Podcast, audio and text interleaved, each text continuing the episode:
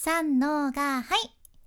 声を仕事にしています。現役フリーアナウンサーの幸あれ子です。話し下手からフリーアナウンサーになれた幸あれ子があなたの声を生かす話し方のヒントをお届けします。声を仕事にするラジオ。1年間の無料メール講座。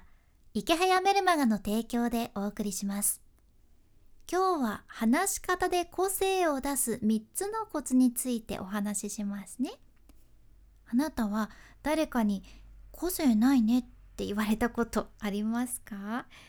そもそも個性がないっていう言葉どういうこと？って思いませんか？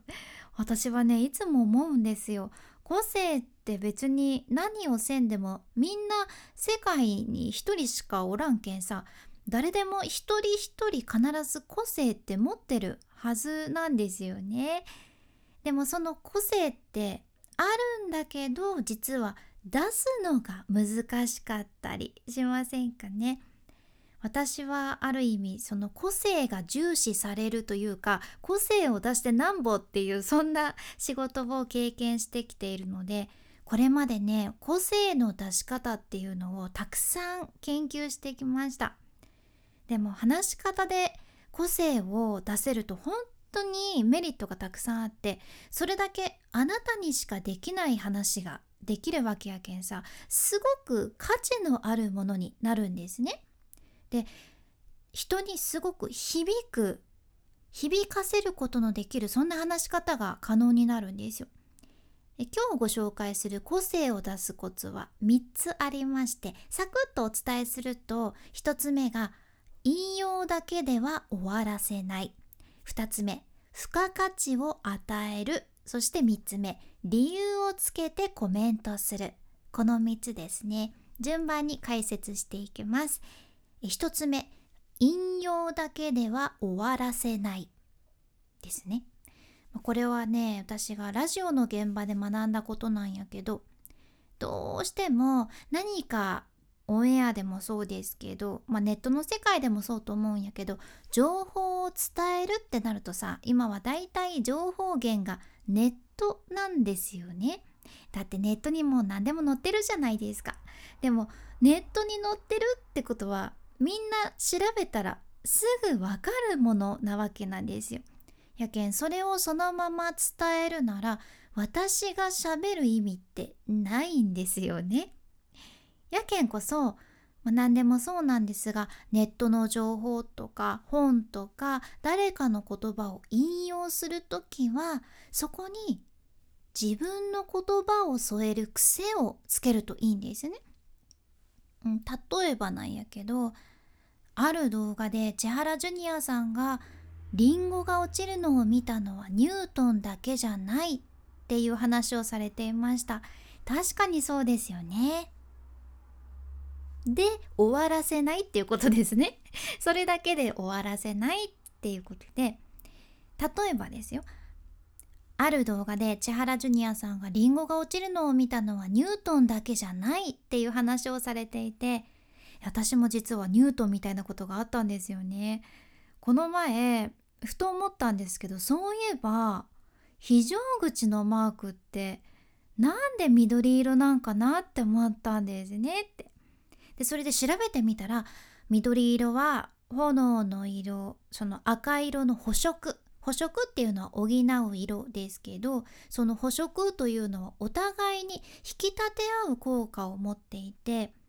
だから緑色なら燃え盛る火の中でもはっきりと確認できるかららしいんですよ。だから火事の時でも見えやすいんですね。世紀の大発見にはならなかったけどこういう疑問を持つことが大切なのかもしれませんよね。みたいな。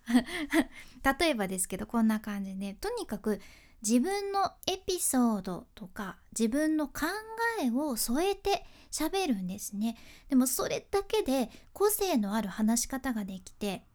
ただただその情報を話すだけよりもぐっと価値のある話になるんです。これは大事ですね。自分のエピソードそれから自分の考えを添えるってことです。で2つ目付加価値を与える。付加価値を与える。これも、まあ、ラジオ現場とかイベント現場で学んだことですが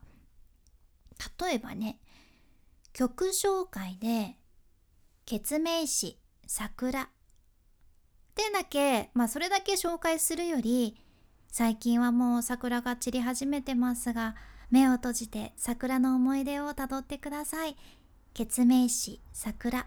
と紹介した方がその喋り手の個性が出るしさ曲に付加価値を与えられるんですよね。だってただただ「決名詞桜」って言われるより実際にアクションとして目を閉じてリスナー一人一人が自分の桜の思い出をたどりながらその曲を聴くことができるとさその曲自体に思い出をこう投影させてすごくいい気持ちになるわけですよ。そうなるとその気持ちが曲に乗っかって相乗効果じゃないですか。だから付加価値を与えられるってことなんですね。でこれは日常でも同じで以前ね仕事先でお世話になっとるお姉さんがあこれねあれこちゃんが好きだろうなって思って買ってきたんだって幸せな気持ちになれるから家族で楽しんでねってあのティータイムセットをくださったことがあったんですよね。で私わーって感動してでこれもさただただ「はいどうぞお茶飲んでね」っていう一言だけなのとでは印象が全然違いますよね。付加価値を与えることができてるんですよその先輩はそのプレゼントに。でこれはその付加価値っていう言い方をするとね難しくなるけど簡単に言うとさ相手とか聞き手に言葉のプレゼントをしようっていう気持ちその気持ちがあるだけでそれが付加価値になるんですね。この人にどんな言葉をプレゼントしようかなこれを話す時に聞き手にどんな気持ちになってほしいかなっていうのを考えるだけでいいんですよ。それが付加価値になります。是非あなたも意識してみてください。で最後の3つ目理由をつけてコメントするですね。理由をつけるの大事なんです。感じたことにあなたなりの理由をつけるだけでそれが個性になるんですね。なんでそれがかっこいいと思うのかとかどんな風に気持ちがいいのかとか理由をつけるもうそれが個性なんです。例えばですけどかっこいいだけではなくってえー、今日スーツやんあ私スーツフェチだからかっこいいって思うとかね。まあ例えばですけど。とかこの毛布あったかくてモコモコしてるから気持ちがいいとかね。ただ気持ちがいいだけじゃなくて理由をつけてあげる。で美味しいだけじゃなくてわあこれ甘すぎなくって大人の味だから美味しいとかね。その理由の表現があなただけの個性になるんです、うん、で理由をつけることで説得力を持たせることもできるので一石二鳥ですね。是非あなたなりの理由をつける習慣も取り入れてみてください。今回の学びとしては話し方で個性を出す3つのコツ1つ目が引用だけでは終わらせない2つ目付加価値を与えるそして3つ目理由をつけてコメントするですね。今回の内容と合わせて聞きたい回を今日も概要欄に一つ入れています。今日はあなたの個性になる具体的な表現方法という回ですね。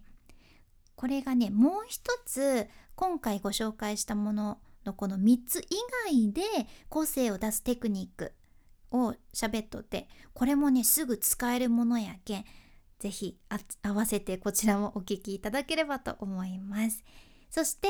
このラジオのスポンサー池早さんの無料メルマガのリンクも概要欄に入れています。ブログとか SNS で副業を始めたい人ブログも SNS もそしてこの池早さんのメルマガも全部無料で始められるものです。無料